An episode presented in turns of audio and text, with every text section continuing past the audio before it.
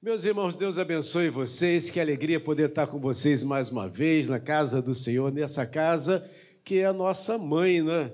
A gente chega aqui, a gente se sente na casa da mãe da gente, é, tranquilo, feliz, fala alto. Estava ali atrás conversando, falando alto ali, brigando comigo para variar, é, porque a gente fica à vontade na casa da nossa mãe, né? Falar nisso, eu quero, pela internet, mandar um beijo meu pai, minha mãe, né? aquela coisa normal que a gente sempre faz de programa de televisão. Né? Beijo, meu pai, beijo para minha mãe, beijo para você.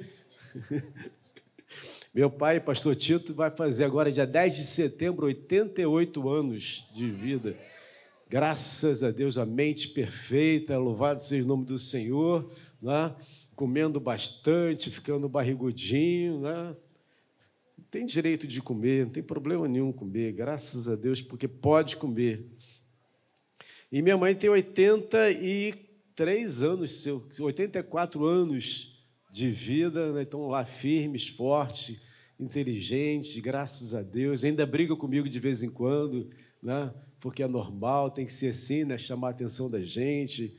Ela beija mais do que briga hoje em dia, mas graças a Deus por isso. Né? E para mim é uma honra poder estar aqui com vocês, compartilhando, vivendo essa experiência gostosa de, de, de, de conhecer mais a respeito de Deus. Né? Eu quero também glorificar o Senhor pela vida de vocês, ver rostinhos tão, tão agradáveis, né? ver que a nossa querida Rita ainda está lá no berçário desde 1920, na inauguração da Maranata. Aliás, não.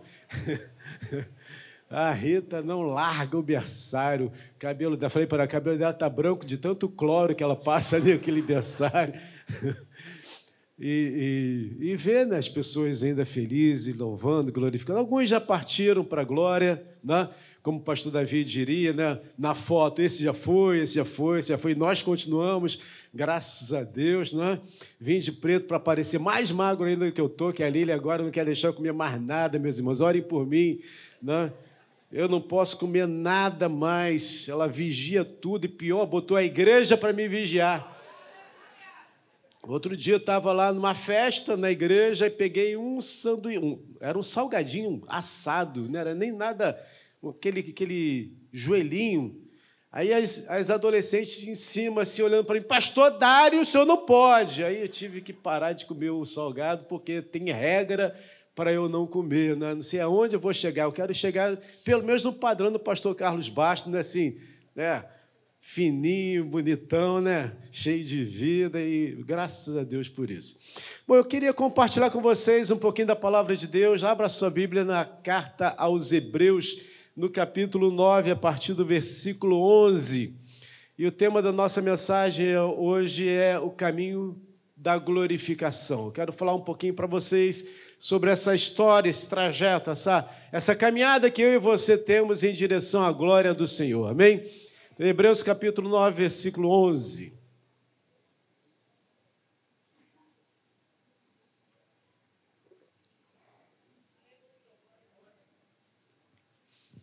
Meu querido pastor Davi é píssico com relação a relógios, mas eu não estou. Ah, está lá em cima, escondido embaixo de uma luz e eu não estou vendo o relógio, pastor. Então o senhor tenha misericórdia de mim, segura o alçapão, que se eu passar, eu tenho falado tanto, eu não sei, eu estou pegando a mania do pastor Ari.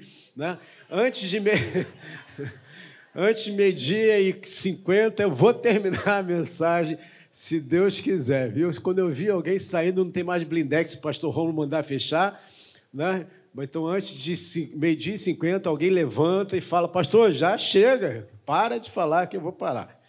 Hebreus 9, verso 11 diz assim: Quando, porém, veio Cristo como sumo sacerdote dos bens já realizados, mediante o maior e mais perfeito tabernáculo, não feito por mãos, quer dizer, não desta criação, não por meio de sangue de bodes e de bezerros, mas pelo seu próprio sangue, entrou no Santo dos Santos uma vez por todas, tendo obtido a eterna redenção.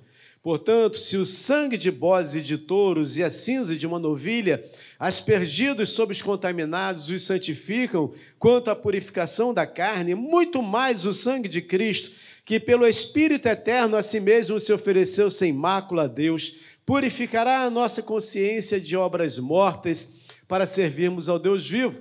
Por isso mesmo, ele é o mediador da nova aliança, a fim de que, intervindo a morte para a remissão das transgressões que havia sobre a primeira aliança, recebam a promessa da eterna herança aqueles que têm sido chamados. Porque onde há testamento é necessário que intervenha a morte do testador, pois um testamento só é confirmado no caso de mortos, visto que de maneira nenhuma tem força de lei enquanto vive o testador. Pelo que nem a primeira aliança foi sancionada sem sangue, porque havendo Moisés proclamado todos os mandamentos segundo a lei a todo o povo, tomou o sangue dos bezerros e dos bodes com água e lã, tinta de escarlate e isopo e, e sopo e aspergiu não só o próprio livro, mas também sobre todo o povo, dizendo: Este é o sangue da aliança, o qual Deus prescreveu para vós outros. Igualmente também aspergiu com sangue o tabernáculo e todos os utensílios do serviço sagrado. Com efeito, quase todas as coisas, segundo a lei, se purificam com sangue, e sem derramamento de sangue não há remissão. Era necessário, portanto, que as figuras das coisas que se acham no céu se purificassem com tais sacrifícios, mas as próprias coisas celestiais com sacrifícios a elas, a elas, a eles, perdão, superiores porque Cristo não entrou em santuário feito por mãos, figura do verdadeiro, porém no, no mesmo céu, para comparecer agora por nós diante de Deus. Nem ainda se oferecer, para se oferecer a si mesmo muitas vezes, como o sumo sacerdote, cada ano entra no Santo dos Santos com o sangue alheio. Ora, neste caso, seria necessário que ele tivesse sofrido muitas vezes, desde a fundação do mundo Agora, porém, ao se cumprirem os tempos, se manifestou uma vez por todas para aniquilar pelo sacrifício de si mesmo o pecado. E assim, como aos homens está ordenado morrerem uma só vez, vindo depois disso o juízo, assim também Cristo, tendo se oferecido uma vez para sempre para tirar o pecado de muitos, aparecerá segunda vez, sem pecado, aos que o aguardam para a salvação. Louvado seja o nome do nosso Deus. Também você pode aplaudir, glorificar o nome do Senhor por isso? Graças a Deus. Feche seus olhos, meu Deus, muito obrigado pelo texto maravilhoso, pela leitura da tua palavra. Ó Deus bendito, e nós pedimos que o Senhor venha falar ao nosso coração. A única coisa que nos interessa nessa manhã é ouvir a sua voz. Portanto, que eu esteja sujeito à tua autoridade, que teu Espírito Santo ache em mim liberdade para que o Senhor fale a tua mensagem para cada um de nós sermos transformados, renovados, restaurados, reedificados, segundo a proporção da nossa fé e o interesse do seu coração para as nossas vidas, Pai. Muito obrigado por essa igreja, nós te louvamos em nome de Jesus. Amém e amém. Interesse, o interessante, o, o, desejo do nosso coração nessa manhã é falarmos um pouquinho a respeito do caminho para a glorificação. Paulo, na carta aos Romanos, no capítulo 8, ele vai falando que aos que antes ele, ele, ele, ele justificou, ele também. É, é, perdão, melhor a gente ler para não falar errado, né? Romanos capítulo 8. O texto na cabeça, ele vai sofrendo alterações de acordo com aquilo que a gente vai pensando para frente. Romanos 8 diz assim, verso 30. E aos que predestinou, a esses também chamou, e aos que chamou, a esses também justificou, e aos que justificou, a esses também glorificou. Quando Paulo vai falando desse, essa sequência de processos, ele vai trazendo para nós uma realidade de um plano de Deus que já está no coração do Senhor. Nós entendemos que existe um processo que todo ser humano precisa passar e cada um de nós que estamos aqui, se ainda não passamos, estamos passando porque já estamos no caminho da glorificação. E é interessante que quando Paulo vai falando a respeito desse processo, da, da da presciência em que a predestinação é colocado como uma visão futurística de Deus, ou seja, Deus que vive num tempo diferente do nosso, Vivemos no tempo cronos, cronológico, do tempo que nascemos, vivemos, morremos, morremos. Deus vive no Kairos, que está acima de todas as coisas. Ele criou o tempo, ele vê o passado, o presente e o futuro ao mesmo tempo.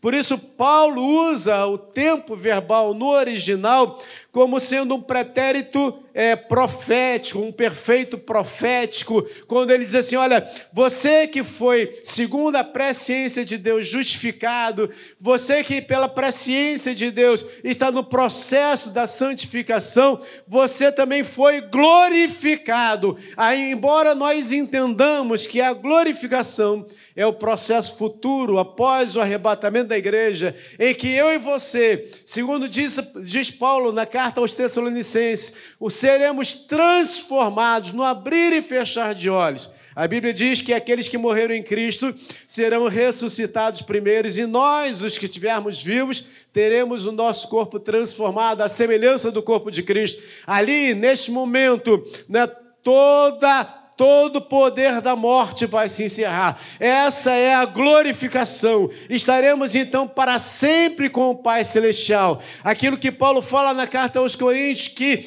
nós antes víamos como que por um reflexo, como que no espelho é, meio indefinido. Agora nós o veremos face a face. Aquilo que a Bíblia diz que nós não poderíamos ver Deus face a face, lá na glorificação, restaurados, restaurados é, transformados, esse corpo corruptível transformado em algo incorruptível, veremos Jesus face a face. E ali, como diria uma canção que meu querido Mário cantava nos bons tempos áureos do, do, do, do coral Filadélfia, verei a Cristo, né? e direi, Timóteo, eu quero ver Cristo. Ih, eu consigo cantar no tom e um pouquinho afinado. Deus é bom. Veremos o Senhor face a face. Meus irmãos, você consegue imaginar o prazer e o privilégio de você ver Cristo face a face? De ver o Senhor de ter desnudo diante de você toda a glória de Deus. Você consegue imaginar, encontrar lá no céu Abraão, encontrar lá no céu Adão, Moisés. Está lembrando da música, eu peguei o seu, seu. Ver face a face essas pessoas, chegar para Eva e perguntar, mas Eva, por quê? Embora a gente saiba que todas as coisas estão debaixo da direção de Deus. Porque a gente culpa Eva, né, pastor Davi? Mas se Deus não quisesse que Eva pecasse, não botava a árvore lá. Não dava a lei, dizendo não pode pecar. Mas aí é uma outra mensagem. Vamos seguir na nossa, nossa jornadinha aqui para poder terminar a tempo. Deus tem um propósito em todas as coisas. E o fato de você estar aqui hoje é porque Deus tem um plano especial na sua vida hoje. Deus tem algo para falar ao seu coração e eu quero que você mantenha o seu coração atento àquilo que Deus está falando para a sua vida, porque esta mensagem não é para quem está longe, é para você que está perto. Então, se Deus tem um plano, Deus coloca todas as coisas debaixo da sua autoridade para dizer para mim e para você que existe uma jornada diante do Senhor que é extremamente satisfatória para a nossa vida. Mas aí você pensa da seguinte forma: Pastor, é difícil ser crente.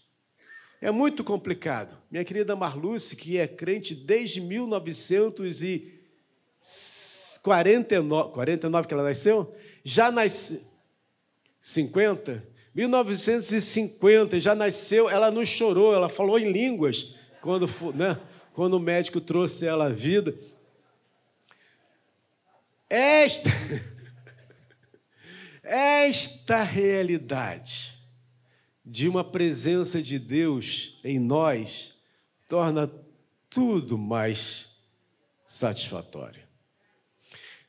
Vamos entender os termos.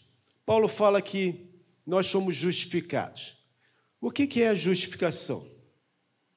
A Bíblia fala no texto em Hebreus que nós lemos que as coisas do Antigo Testamento são figura ou sombra daquilo que nós estamos vivendo hoje.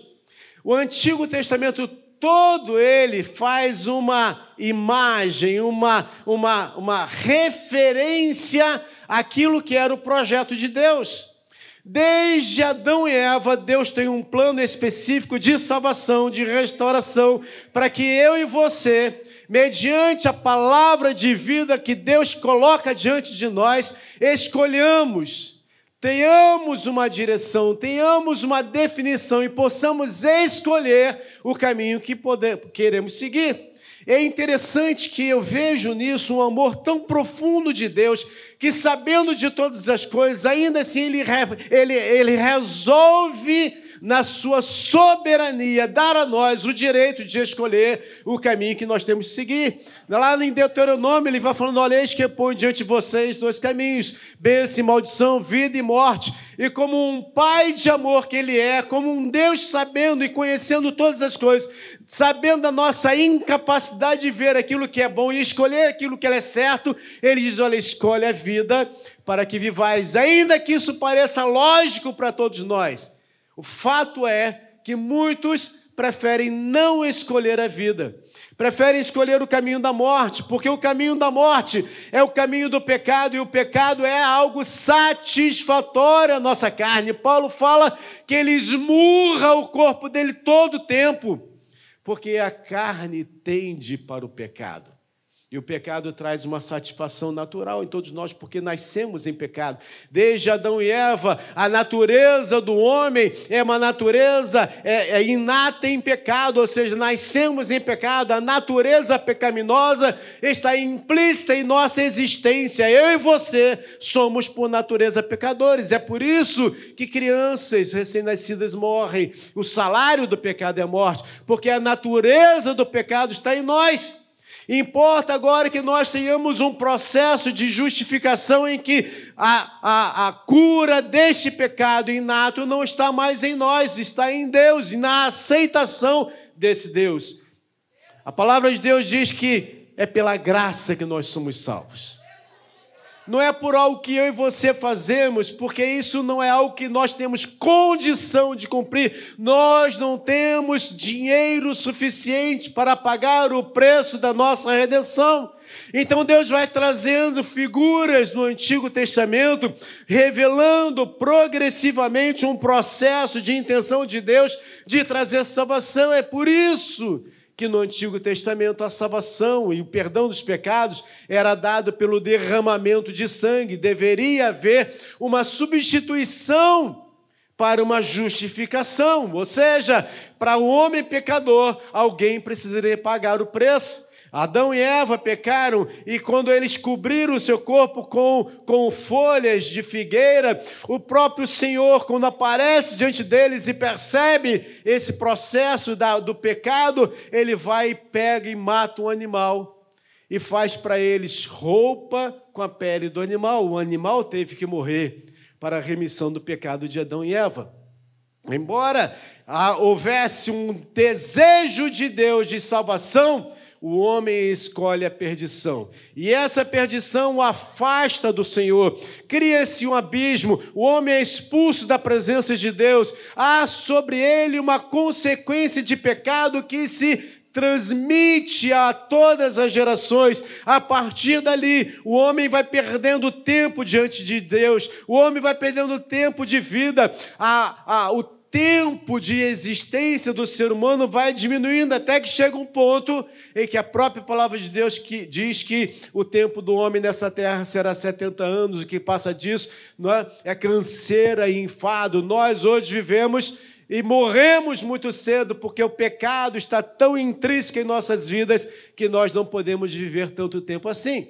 Então é preciso que haja, ou era preciso que houvesse um processo de justificação. O que é a justificação? É algo que foi tornado injusto, sendo transformado de maneira extraordinária em algo justo, ou seja, alguém precisava pagar um preço para nossa justificação. Então, o, o, o matar dos animais, o derramar dos sangues, na figura da antiga aliança, que traz a remissão dos pecados, agora é revelado em Cristo Jesus, o nosso Cordeiro Pascual, aquele Cordeiro que tira o pecado do mundo, que uma vez imolado na cruz do Calvário, o seu sangue derramado pelo Gólgota atinge todas as camadas da superfície da terra, alcançando a mim e a você hoje, em 2023. Então é por causa de Cristo Jesus, do sangue dele derramado, que eu e você somos justificados. E hoje, se o inferno se levanta contra nós, nós temos contra ele o poder do nome de Jesus Cristo, porque no nome de Jesus Cristo existe todo poder. Então eu e você temos autoridade dos céus derramado sobre as nossas vidas, não porque eu e você somos bons, não porque eu e você somos capazes de qualquer coisa, mas é pelo sangue de uma nova aliança, o sangue de Jesus Cristo em nossa vida, que nós somos salvos. Salvos para quê? Salvos para a eternidade salvos para a eternidade com o Senhor. Um dia Jesus virá buscar a sua igreja. Você está preparada para isso? Um dia o Senhor virá buscar a sua igreja e aí nós não viveremos mais neste lugar, neste lugar. Viveremos um processo diferenciado. Eu quero ler para você o que você vai viver. Olha só. Apocalipse, capítulo 21. Diz assim: Vi o novo céu e nova terra, pois o primeiro céu e a primeira terra passaram, o mar já não existe. Vi também a cidade santa, a nova Jerusalém, que descia do céu, da parte de Deus, ataviada como noiva adornada para o seu esposo. Então ouvi grande voz vinda do trono, dizendo: Eis o tabernáculo de Deus com os homens, Deus habitará com eles, eles serão povos de Deus, e Deus mesmo estará com eles, e lhes enxugará dos olhos toda lágrima, e a morte já não existirá, já não haverá haverá luto, nem pranto, nem dor, porque as primeiras coisas passaram. E aquele que está sentado no trono disse: Eis que faço novas todas as coisas. E acrescentou: Escreve, pois essas palavras são fiéis e verdadeiras. Disse-me ainda: Tudo está feito. Eu sou o Alfa e o Ômega, o princípio e o fim. Eu a quem tem sede darei de graça da fonte da água da vida. O vencedor herdará essas coisas, e eu lhe serei Deus, e ele me será filho. Aleluia! Você pode dar um glória a Deus por isso. É isso que te espera lá. É isso que te aguarda lá. Jesus Cristo voltará para buscar a sua igreja. Seremos assunto aos céus. E segundo diz a escatologia, passaremos sete anos nos céus nas festas do Cordeiro. Nesse tempo que passaremos no céu na festa do Cordeiro, casamento de Cristo com a igreja, nesta terra haverá o reino do anticristo, três anos e meio de paz, onde haverá uma formação de um governo mundial. Você já está vendo essa jornada acontecendo, uma religião única, você está vendo o ecumenismo acontecendo, onde haverá então uma paz mundial e depois de três anos e meio, este anticristo Cristo queira, irá querer ser para os judeus como o Messias esperado por eles. Os judeus não aceitarão e haverá então o início de uma grande tribulação. E nesse, nessa grande tribulação haverá morte, perseguição, dor, haverá desgraça acontecendo. E mais um dia Jesus Cristo voltará. Findos esses sete anos, Jesus voltará com a igreja. E a Bíblia diz em Zacarias que Cristo tocará o Monte das Oliveiras. E o monte vai se abrir e vai formar um grande vale chamado chamado Vale dos Remidos, e ali nós reinaremos com Cristo durante mil anos. O diabo, a besta, o anticristo serão lançados no inferno e serão presos, e durante mil anos todo joelho se dobrará e toda língua confessará que Jesus Cristo é o Senhor e nós estaremos reinando nesta terra com Cristo. Findos esses mil anos, o diabo vai ser solto e formará uma grande rebelião contra Deus. Nessa grande rebelião, o diabo vai ser destruído, todos aqueles que seguirão o diabo serão destruídos. E aí, então, a Bíblia diz que haverá uma formação de um novo céu, uma nova terra. Sabe o que é essa nova terra? É o jardim do Éden no planeta inteiro, onde nós viveremos a eternidade com o Senhor. Nós quem? Aqueles que um dia entenderam entender o processo de justificação,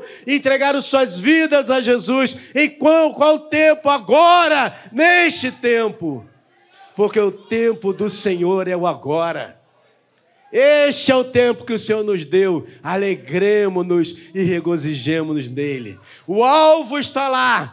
O caminho é justificação, mas a jornada para lá é complicada. E essa foi só a introdução da mensagem.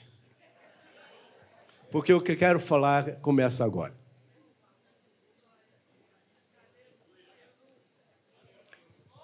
Para você chegar lá, você passou pela justificação. Mas quando nós passamos pela justificação, existe uma jornada de intimidade com Deus que é preciso que nós entendamos e vivamos e experimentemos todo dia. Essa jornada chama-se justificação. Perdão, chama-se santificação. Esta santificação é um processo de evolução, de intimidade com Deus. Quando você pensa no tabernáculo, lá, construído pelo povo de Israel, aquele tabernáculo móvel, depois o templo, você vê características daquilo que Deus quer mostrar para nós hoje. Por exemplo, você vê todo um muro em volta do tabernáculo, todo branco, mas a porta, o acesso ao átrio externo do tabernáculo era com cortinas coloridas. De onde o povo estivesse, em que posição o povo estivesse, eles poderiam identificar perfeitamente a porta de entrada para a presença de Deus. Essa porta é Jesus Cristo. Ele mesmo diz: Eu sou a porta. E quando nós entramos por essa porta, a primeira coisa que a gente vê ali dentro do tabernáculo é o altar de sacrifício. Quando você entra pela porta, que é Jesus Cristo, você entende o processo de salvação causado ou, ou trazido por nós em Jesus Cristo, em que Ele morreu naquela cruz para nos salvar. E ali você é justificado. Ao passar pelo altar de sacrifício, a primeira coisa que você vê é a bacia de bronze. E a bacia de bronze era uma, era uma bacia onde havia ali água em que o sacerdote precisava lavar as suas mãos e os seus pés. Para chegar no santo lugar, no local onde o sacerdote entrava, ele tinha que passar pela bacia, ele tinha que passar pela água purificadora. E você tem referências de água na palavra de Deus como sendo ação do Espírito Santo, como sendo a palavra de Deus, mas sempre no processo de purificação, de transformação. Isso quer dizer que a Bíblia nunca cerceou a entrada de ninguém no reino de Deus.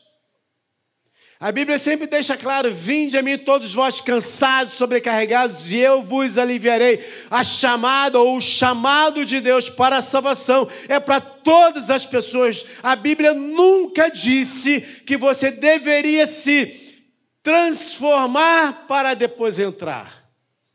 O que a Bíblia diz é: venha, todos vós, todos os povos, do jeito que você está cansado, sobrecarregado, oprimido, cheio de problemas, cheio de dificuldades. A igreja não é um local onde nós entramos porque estamos santos, não. A igreja é um local onde nós entramos buscando uma santificação. E é este Deus maravilhoso que nos santifica, mas saiba, existe um processo a ser seguido, uma jornada a ser seguida que eu e você precisamos entender. Porque, embora Deus nos chame do jeito que nós sejamos, o que Deus quer é que nós sejamos transformados dia após dia. Porque a vida do crente é como o raiar da aurora que vai sendo transformada até ser dia perfeito. O projeto de Deus é nos transformar em seres perfeitos, a imagem e semelhança do Deus vivo, voltarmos a ter essa imagem perdida lá no pecado. Agora a santificação vai nos levar nesse trajeto. Todos nós, Pastor Davi, Pastor Denis, eu, você, todos nós, estamos no processo de santificação. Isso quer dizer que, uma vez que nós entregamos nossa vida a Jesus Cristo, o pecado não pode mais ter domínio sobre a nossa vida. Lavar as suas mãos e seus pés, focar focando o templo do Senhor, ou focando a intimidade com o Senhor, é você entender aquilo que Paulo fala na carta aos Colossenses, no capítulo 3, quando ele diz: Fazei, pois, morrer a vossa natureza terrena. É você não se conformar com a vida de pecado que você tem. Ah, mas eu sou assim, eu sou fraco, eu não consigo. Isto não é desculpa para a vivência daquilo que é experiência com o Senhor todos os dias da nossa vida. A Bíblia diz: aquele que pecava não peca mais, aquele que adulterava não adultera mais, aquele que roubava não rouba mais, aquele que mentia não mente mais. Tinha uma canção antiga que a gente cantava, pastor Davi não gostava dessa canção. Dizia assim: a fofoca cai, cai, cai. Lembra dessa, pastor? O senhor falava: Isso aí a gente não consegue. No, o pastor Davi falava assim: fofoca, não. o resto tudo ele vai conseguir, mas fofoca não vai conseguir. Mas tem que conseguir. Entenda o que faz a transformação. O que transforma a nossa vida não é o que nós temos do passado, mas é o alvo que nós temos pela frente. Você arrancar da sua vida coisas que são agradáveis a você na sua carne, só é possível quando você tem um alvo. Olhando para o alvo da soberana vocação que está em Cristo Jesus. Nós temos um alvo. Nós não somos cidadãos desta terra, nós não podemos nos conformar com esta terra. Paulo fala na carta aos Romanos, capítulo 12, nós temos que nos transformar, transformar a nossa mente em um culto racional e entender aquilo que é boa, perfeita vontade de Deus e agradável vontade de Deus para as nossas vidas. Nós não podemos nos conformar com a vida medíocre que nós vivemos, tendo uma dupla cidadania. Não existe dupla cidadania no reino dos céus. Você não pode ser cidadão dos céus na igreja e cidadão do mundo lá fora, não.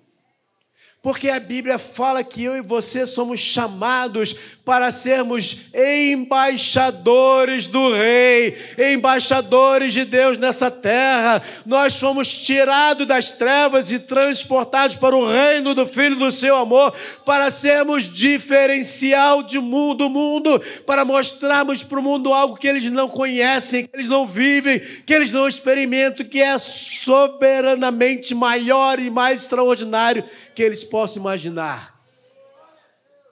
Lembra do dia que você aceitou Jesus como Salvador? Eu lembro. Eu tinha 11 anos de idade. Sou filho de pastor, mas um dia tive que ter um encontro com Jesus. Meu pai estava pregando e eu estava na igreja sentado. Um dia, aquela palavra, aos 11 anos de Deus, fez sentido no meu coração. E eu levantei minha mão e fui lá na frente. Eu lembro até hoje, meu pai olhou para baixo assim, do altar para baixo, me viu do lado esquerdo assim, que estava. Falou: Tu não é crente, não? Eu falei: Não, agora eu sou. 11 anos de idade, eu me aceitei Jesus. Dia 25 de dezembro de 1977, eu me batizei aos 12 anos de idade. Novembro de, 2000, de 1978, eu comecei a trabalhar na igreja e nunca mais parei. Lembra do dia que você aceitou Jesus? Ali a sua vida mudou. Ali você deixou de ser cidadão do mundo e assumiu uma identidade, cidadão dos céus. Você agora é filho de Deus João capítulo 1, versículo 11, assim, veio para que era 10 e 11, veio para que era seu, mas os seus não receberam, mas a todos quantos o receberam, deu-lhes o poder de serem chamados filhos de Deus, a saber, aos que creem no seu nome, e você é filho de Deus. Haja como filho de Deus. Quando Paulo fala, fazei, pois, morrer a vossa natureza terrena, é você colocar a mão e arrancar coisas que estão na sua vida que precisam ser arrancadas. Jesus fala: olha, é melhor você entrar no céu sem um olho do que com os dois olhos e ir para o inferno. Se o teu olho te faz tropeçar, arranca. Claro que ele não está falando literalmente. É você tirar o pecado da sua vida. Mesmo que seja agradável. A vida cristã exige de nós um compromisso, um comportamento, uma ética, uma vivência que são determinadas pela moral de Deus, e a moral de Deus está escrita no código de ética, que é a palavra de Deus. Vivemos pela fé, segundo a direção do Espírito Santo, tendo como base moral a palavra dele. Então, o que manda, o que rege a nossa vida é essa base moral. Então eu não posso mentir. Eu não posso falar imoralidade, palavrão. Eu não posso viver segundo o padrão do mundo, enganando o imposto de renda.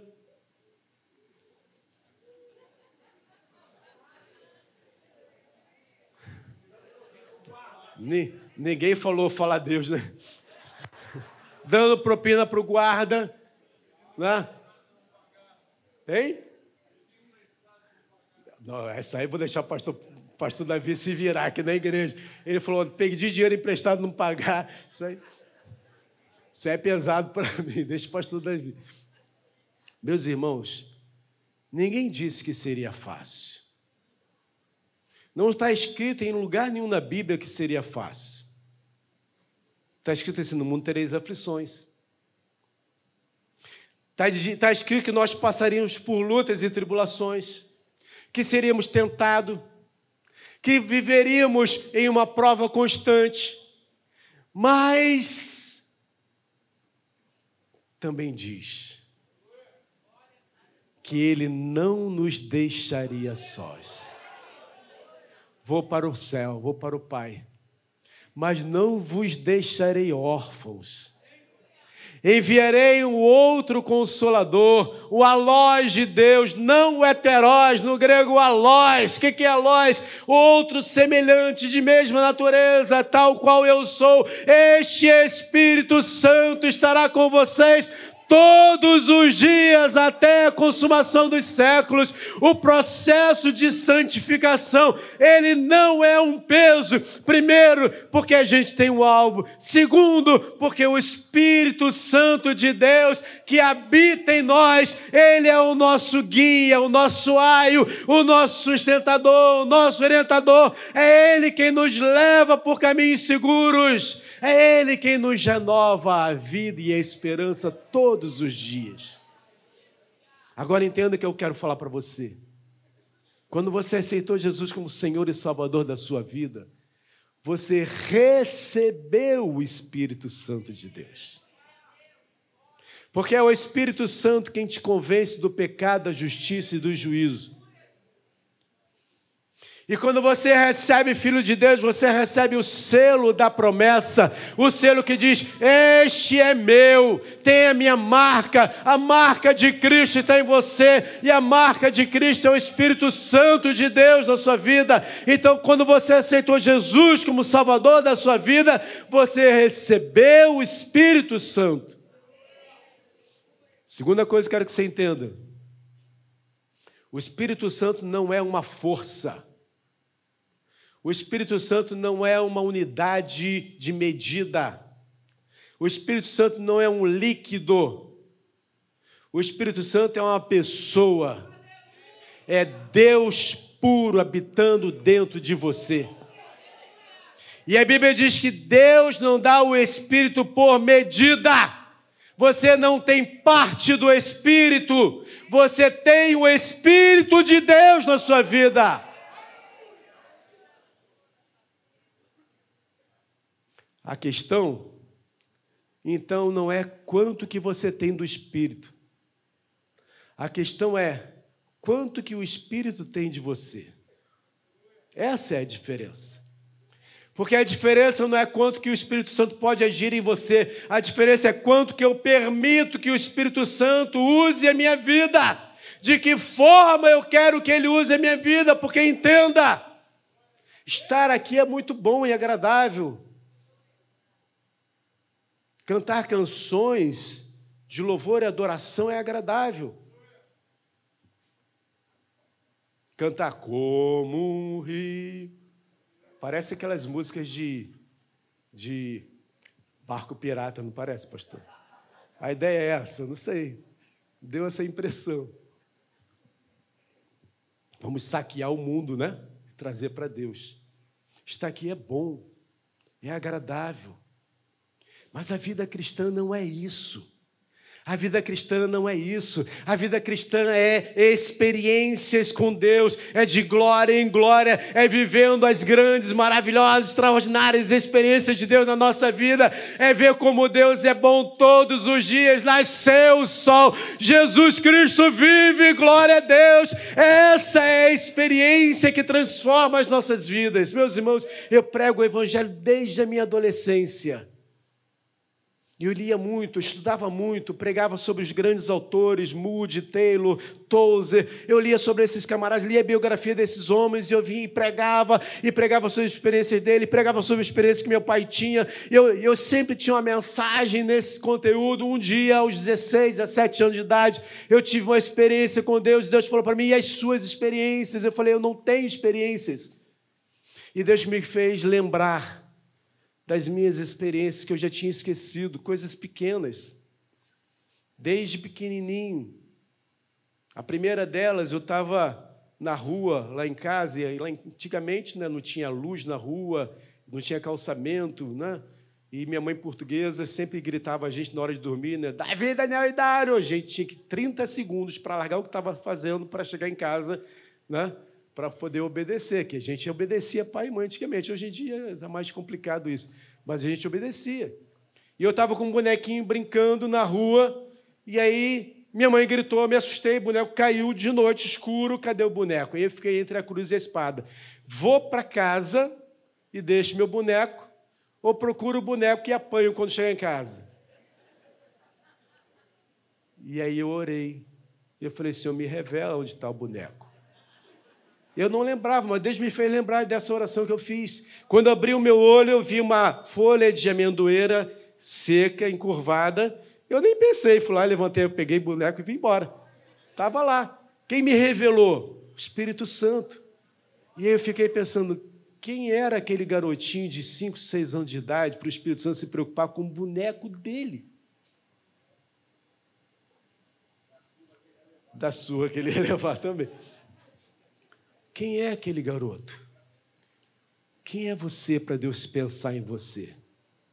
Vou dizer quem você é: Filho do Deus Altíssimo. Deus se importa com você. E isso que é bonito nessa jornada de santificação é porque eu não estou sozinho, é porque todos os dias a luta vem, a tribulação vem, mas o meu Deus está comigo, ele permanece fiel, ele não me abandona, ele não se esquece de mim. Pode, porventura, uma mãe se esquecer do filho que amamentou, mesmo que essa vez se esquecer, eu não me esquecerei de ti, diz o Senhor. O teu nome está gravado na palma da mão dele, sabe o que é isso? Ele olha toda hora. O Davi Silveira precisa da minha misericórdia. O Dário mais ainda. O, o pastor dele já está mais, mais à vontade, que já está, né? Já, sapato pé de cobra tal. Então.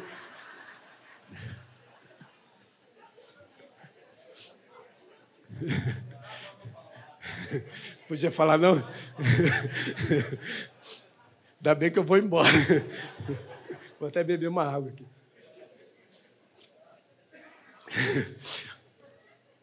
Nós precisamos de Deus, meus irmãos. E sabe o que é legal? Deus está disponível. Clama a mim, responder-te-ei, e anunciar-te-ei coisas grandes e tremendas que não sabes. Vinde a mim, buscar-me-eis e me achareis quando me buscar de todo o vosso coração. Pedi, dar-se-vos-á, batei, abrir-se-vos-á. Qual é o outro? Buscai e achareis. Quando me buscar de todo o vosso coração. Meus irmãos, Ele está disponível, Ele habita em você. A santificação, caminho da glorificação, ela é linda porque nós somos renovados todos os dias e cada dia a gente vai tendo experiência com o Senhor, experiências extraordinárias. Não é isso, minha querida Marcela? Teve AVC, passou pelo vale da sombra da morte, quem te sustentou? Deus. Quem sustentou teu pai que já viu Deus três vezes? Deus falou assim: peraí, fica mais um pouquinho. Deus. Quem ressuscitou o Marco Júnior, filho do Marco Rogério, que deu testemunho aqui? Deus. Quem curou quatro mulheres de câncer lá na igreja da vila? Deus. Quem me curou, quem restaurou a minha vida, que eu estava condenado quando era criança à morte, o médico mandou embora para casa porque eu não tinha mais jeito, ia morrer. Quem curou? Deus. Quem faz milagres hoje? Deus. Quem trabalha na sua vida hoje? Deus. Você não está sozinho nessa jornada, então não desanime. Olhe para o alvo, olhe para Cristo, olhe para o Senhor. Você tem uma jornada linda. O dia começa bonito na sua vida. Todo dia a gente tem que enfrentar o ladrão, o bandido, o, incircunciso. Todo dia a gente enfrenta o diabo e todo dia nós somos mais que vencedores por meio de Jesus Cristo, nosso Senhor. A nossa vitória está em Cristo e isso faz a jornada ser bonita. Esse Jesus está aqui hoje, dentro de você porque você é templo desse Espírito Santo. O caminho da glorificação é maravilhoso, porque nos enche de expectativas. Vocês já viram aquelas séries da Netflix que você começa a ver e não consegue parar? A sua vida é como essa série. Você não consegue parar. Porque, ainda que no final do dia você chegue com tantos problemas, você sabe que o choro pode durar uma noite, mas a alegria vem ao amanhecer. E amanhã, ah, só Deus sabe aquilo que as ondas trarão para você, só Deus sabe aquilo que o Senhor trará para você. Deus tem socorro imediato para a sua vida, Deus se revelará de forma extraordinária na sua vida. A mãe que chora não vai chorar mais, a dor que você sente não vai sentir mais, a angústia da alma será sarada, porque Ele, o nosso Deus, ele é o Deus que cura, que salva, que liberta e que transforma vidas. A jornada da santificação é uma jornada que precisa ser vivida com intensidade, junto com o Espírito Santo que te apoia, que te ajuda, que te sustenta, que renova as suas forças, meus irmãos. Cada dia mais, eu e você precisamos desesperadamente nos render, nos entregar nos humilhar, baixar a nossa bola e entendermos como Paulo entendia: quando sou fraco, aí é que sou forte. Porque a força do cristão não está em seus braços, mas está em descansar nos braços do Pai. Então eu preciso, na verdade, para passar pelo processo de santificação, aprender a descansar nos braços do Pai.